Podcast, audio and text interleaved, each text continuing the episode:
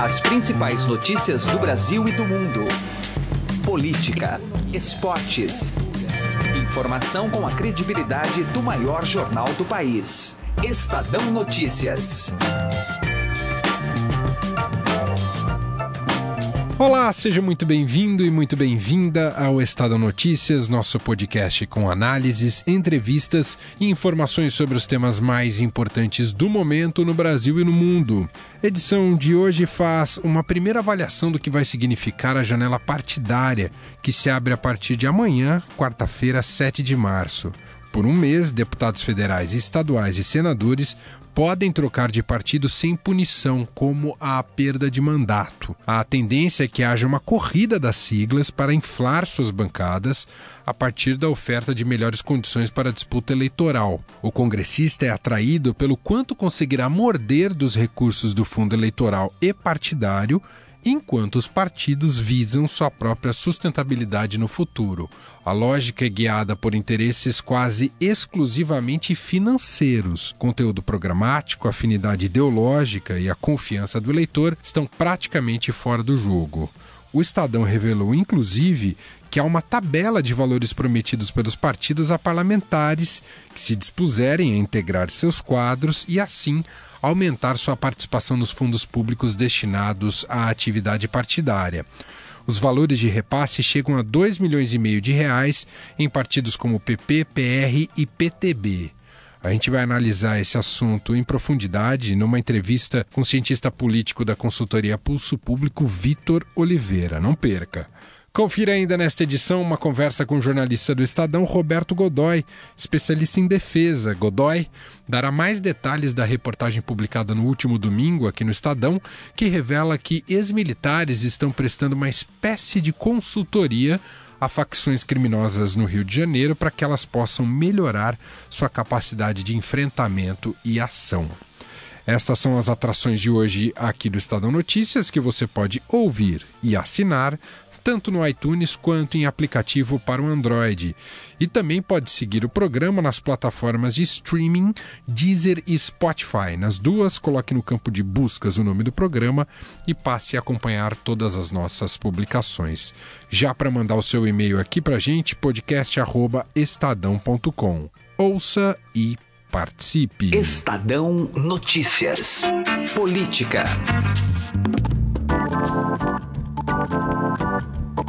Nosso bate-papo agora é com Vitor Oliveira, ele é cientista político da consultoria Pulso Público. Vamos falar sobre a janela partidária que se abre a partir desta quarta-feira, dia 7 de março, perdura por um mês. E ela é tradicional, mas ela será ainda mais relevante nesse ano de 2018. Estamos às vésperas das eleições e uma eleição muito marcada uh, pelas máquinas partidárias. Vamos falar sobre isso com o Vitor. Tudo bem com você, Vitor? Obrigado por nos atender mais uma vez. Ah, é um prazer falar contigo, Manuel. Um abraço a todos os nossos ouvintes. Diante da mudança de algumas mudanças de regras, em especial a questão do financiamento, que agora é um financiamento público de campanha, Vitor, eh, podemos esperar uma tática mais agressiva dos partidos eh, nessa janela partidária desse que inicia agora em março, vai até o dia 7 de abril, com o objetivo de formar bancadas maiores, porque isso vai significar mais grana lá na frente. A gente pode fazer essa análise, Vitor? Com certeza. O problema é que qual que é a principal moeda que os partidos têm a oferecer em troca, assim, partindo do pressuposto que a mudança não é ideológica, né? Mas o que, que os partidos podem oferecer em troca nesse momento para um, um deputado para ele sair de um partido e ir para o outro? É basicamente dinheiro também. Então fica difícil essa conta aí, da, a soma ou dá zero ou então não dá certo. Né? Estava até conversando com, com o Humberto Dantas, que é cientista político também, né? os colegas aí do, do, dos podcasts do Estadão, né? E a gente. E ele falou uma coisa muito interessante. Ele falou: se você somar tudo o que já prometeram para deputado, de, em termos de financiamento aí nessa janela, certamente dá umas duas, três vezes mais do que tem de dinheiro no fundo eleitoral. Né? Então, assim, é, a conta não fecha, porque, a bem, na verdade, os deputados vão migrar é, principalmente, não só, mas principalmente por causa disso. Talvez o que os partidos pudessem fazer seria oferecer é, controle é, é, de diretórios estaduais e tal, promessas eleitorais futuras, mas a coisa está feia, assim, especialmente para os partidos grandes.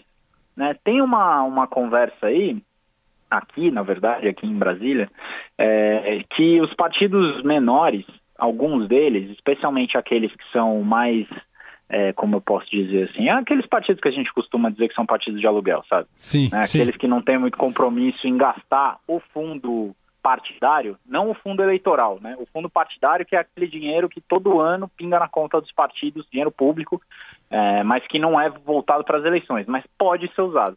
O que acontece é que os partidos grandes acabam tendo gastos grandes também, né? Você pegar um partido que nem o PT, o PMDB, o, o PSDB, são partidos que têm estrutura mais próximo possível do que seria o nacional, né? Tem, tem estrutura no Brasil inteiro. E isso custa caro. Né? E os partidos menores, especialmente aqueles que são que têm dono, né?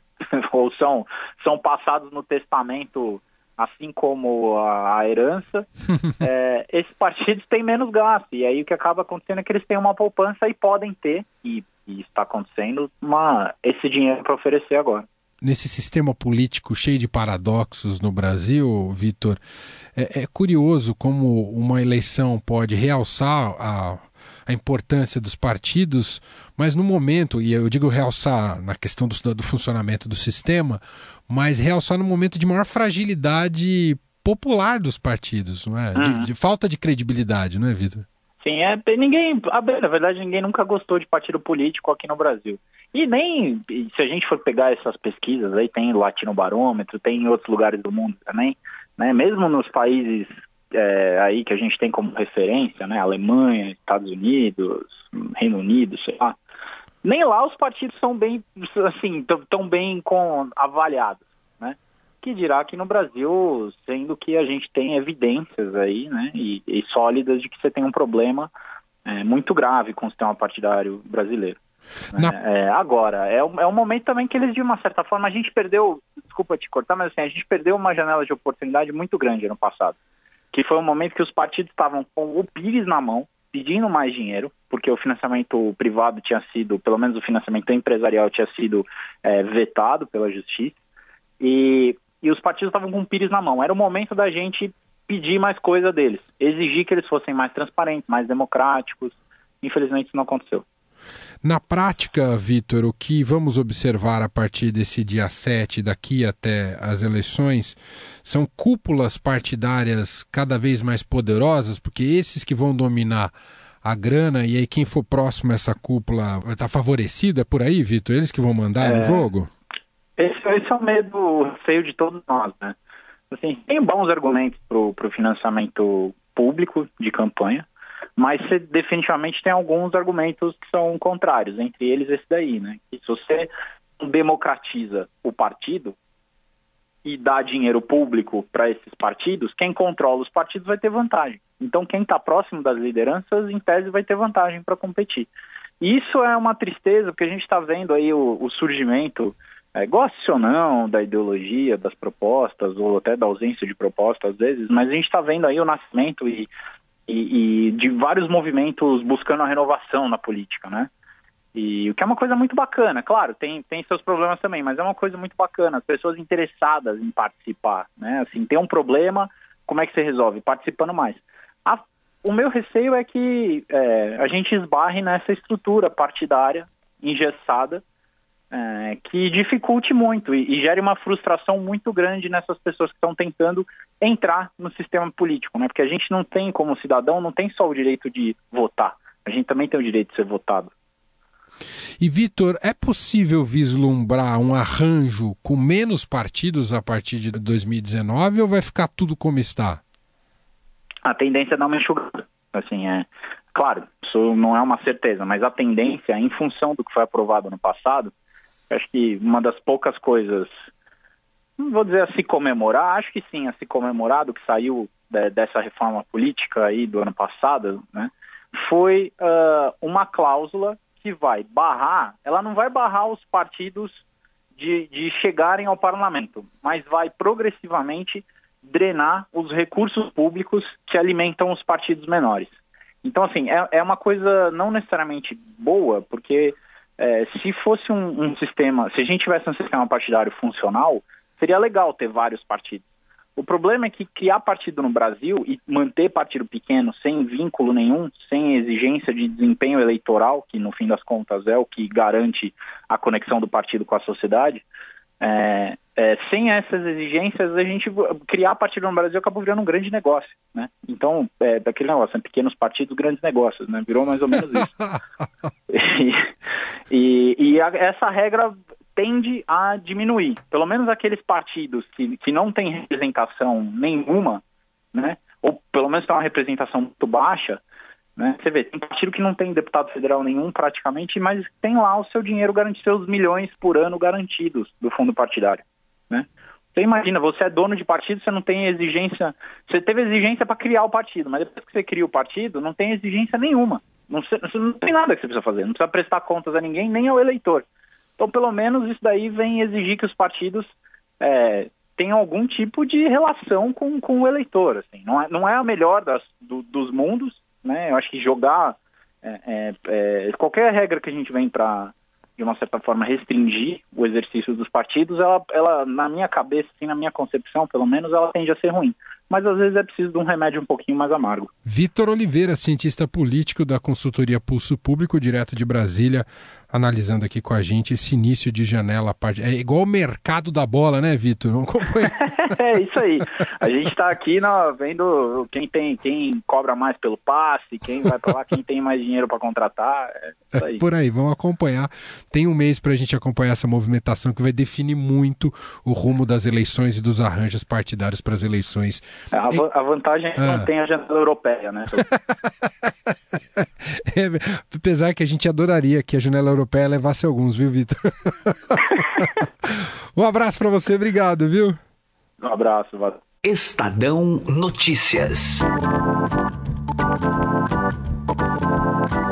O nosso bate-papo agora é com o jornalista Roberto Godoy, especialista em defesa, e trouxe uma apuração, uma reportagem bastante alarmante neste domingo no Estadão, falando sobre a sofisticação do, das facções criminosas no Rio de Janeiro, ao utilizar do serviço de ex-militares. Uh, que prestam agora esse tipo de workshop, digamos assim, mais do que isso, um curso propriamente dito, para que eles melhorem a sua eficiência, a sua ação no crime. É isso, Godoy. É Eles isso. estão. Em resumo, fazendo... exatamente isso. oferecendo um curso para é, melhoria de ação. É verdade. É, veja, você tem é, um número significativo entre de é, ex-combatentes que têm uma qualificação muito adequada, né? seriam é, subtenentes, sargentos, principalmente, é, que são dispensados a cada ano, em torno de 4 mil pessoas né? 4 mil indivíduos. A maioria é, vai, cuida da vida, sem dúvida. E, e veja, não é a maioria mais ou menos. Grande não, maioria. É grande, enorme, né? Sabe aquela maioria, assim, quase de 100%. Agora, um pequeno grupo não consegue se reajustar. Inegavelmente não consegue se reajustar. Por vários motivos. Um, primeiro deles, não é um pessoal da ponta da tropa. O pessoal da ponta, se sai e vai para outra atividade, vai para uma boa atividade. Né? Uh, e muitos continuam na tropa em outra função, porque eles têm um período para ficar nessa força especial, nessa condição especial, e aí vão para outra, podem ir para outra atividade. Tem lá um mecanismos internos que permitem uh, esticar esse período. Né? Uh, então, é, isso é o que acontece. Agora, entre esse pessoal que sai e fica, digamos, vamos para simplificar o raciocínio, fica no desemprego, porque não é bem assim, mas fica no desemprego, surge então uma oportunidade, que é o que o, o tráfico está fazendo, e muito de uma maneira muito eficiente, muito cuidadosa, porque não é aquela coisa de pegar uma, um batalhão de pessoas, ah, bota para dentro, não. São 10, 12 sujeitos apenas, porque por que isso? Porque você pode controlar 10, 12 pessoas, você controla 24 horas por dia, 365 dias por ano, tá? Quando você precisa trocar, não é um grande problema. Você troca uma, duas, três, os dez, se for o caso. Eles não trabalham em grupo, são cada um deles é visto de uma maneira individual. Né? E o que é que eles fazem? Ensinam o manuseio do fuzil, manuseio de pistolas, pistolas pesadas, 9mm, o manuseio de fuzil AK-47, o manuseio do fuzil FAL, que é o, o padrão brasileiro que está sendo substituído. Como se um, fosse uma consultoria. Uma consultoria. Está tá sendo substituído agora por um modelo nacional chama, que é o, o IA2, que é, foi desenvolvido pela Imbel, que é uma empresa das Forças Armadas ligada a esse tipo de coisa, ligada à produção de armamento. É muito moderno, muito eficiente. Então, aos, eh, não, não é necessariamente esse, mas é o calibre, o tipo. Tá? E você tem esse fluxo de, de, de, de contrabando de armas que vem, principalmente agora tem um novo caminho, que é a Venezuela, em crise. Né? Então, você tem ali, entra muita coisa por ali muita arma desviada das próprias Forças Armadas, que também não estão tendo um controle muito grande interno, eh, Bolívia e Paraguai. Alguma coisa também da Colômbia por causa da desativação das Farc, tem um excesso de oferta ali e tal, também há um contrabando por ali, mas é menor. Eh, então há uma combinação de interesses ali. Você tem o pessoal capaz de treinar, tem a maneira de receber material, munição a rodo, Veja, no, veja, só nas últimas duas, três semanas, quanto de munição a gente viu? Milhares, milhares, eh, dezenas de fuzis novinhos em folha. Né? Eu achei uma coisa, aliás, curiosa, porque as imagens da TV mostraram, por exemplo, o pessoal abrindo as embalagens, né? tirando e tal, não sei o quê. Os fuzis com o, os manuais de uso em russo, em cirílico. Né? Sabe? Quer dizer, então você percebe que o AK-47 um dos, uma das principais fontes produtoras, que é onde ele foi desenhado e tal, é a Rússia, uhum. e de onde sai para o mundo inteiro, e aí tem muito desvio.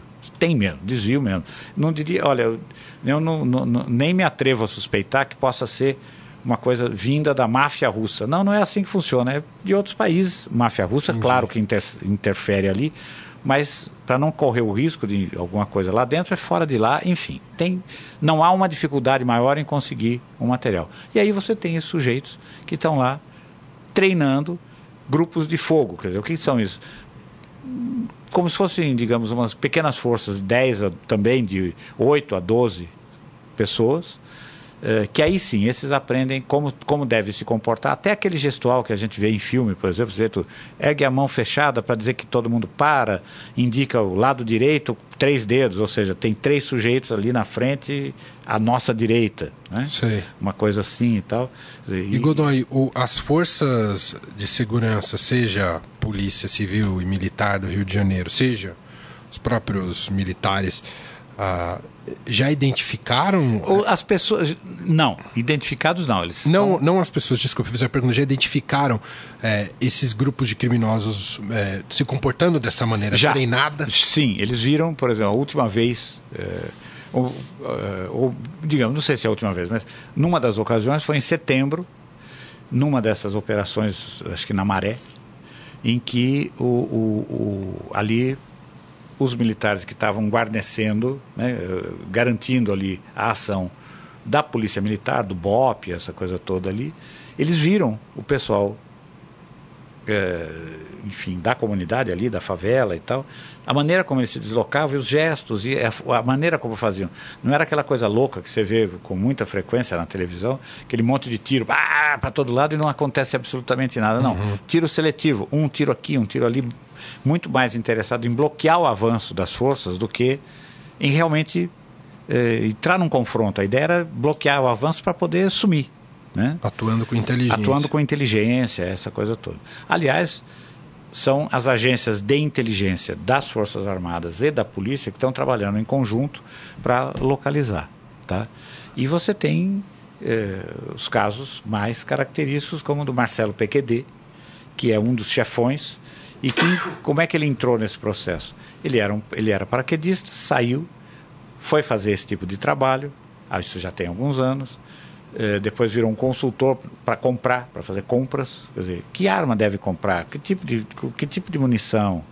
Eh, depois disso virou um gerente de ponto de distribuição de droga, depois dono de um ponto e finalmente é um dos dirigentes eh, do crime organizado no Rio de Janeiro. Embora esteja preso, preso. em Bangu, cumprindo uma pena de 11 anos, e, mas está lá, de lá ele comanda, como a gente sabe que acontece em qualquer lugar aqui no Brasil. Né? Tá aí, Roberto Godoy, especialista em defesa. Ah, e a matéria, a reportagem está disponível ainda no. No online. Ainda e disponível para sempre. Para sempre no Quem online. quiser buscar, só procurar lá pelo Roberto Godoy. Essa reportagem que foi publicada no último domingo falando sobre essa sofisticação do crime em associação a ex-combatentes das Forças Armadas prestando essa consultoria para os criminosos.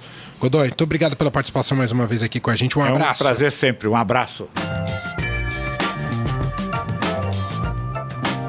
O Estadão Notícias desta terça-feira vai ficando por aqui. Contou com a apresentação minha, Emanuel Bonfim, e produção de Gustavo Lopes.